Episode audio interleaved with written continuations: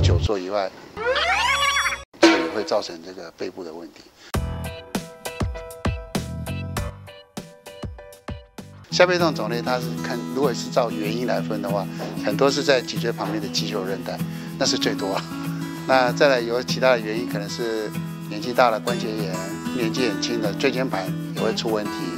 那再来就是有时候部分脊椎会滑脱，那这些问题都跟退化息息相关的。司机的久坐这个背痛造成的不舒服，很多长期久坐以外，那个引擎的震动，这个也会造成这个背部的问题。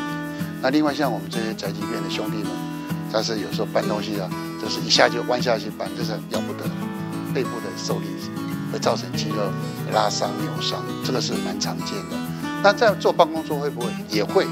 因为你常常久坐，姿势不良，造成肌肉的这个不平衡，这肌肉的这个张力不一样，下背痛是很痛，那很不舒服的。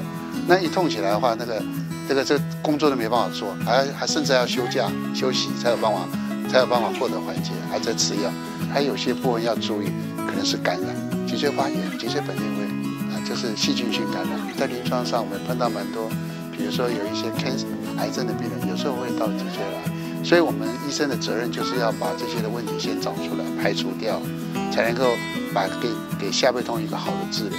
比如说，没有什么很明显的椎间盘的因素，也没有很明显的滑脱，完全是呃因为年龄造成的骨关节炎啊，或者是肌肉拉伤等等，我们会给他接一些胃，就是背部的胃角，呃不要弯腰。我常常在门诊就跟病人讲，不能弯九十度，不能弯四十五度，这是很重要的。那另外，我会如果是急性，我会叫稍微冰敷；比较慢性，可以稍微用温水热敷，这个也是改善血液循环的一个方法。那再来就是药物的治疗，也是蛮重要的。那当然，我们有时候会把一些病人转给附件呃科的这个大夫去做一些复健。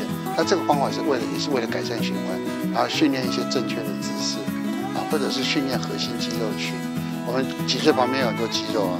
有这个肌核心肌肉群，比如说皮拉提斯啊。那如果是椎间盘，我要看到椎间盘的严重度，要做 CT 或者是 MRI 这个来来判断。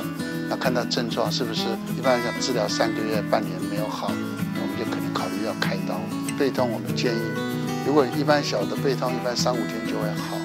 如果你的背痛超过两个礼拜以上，就可能最好是就。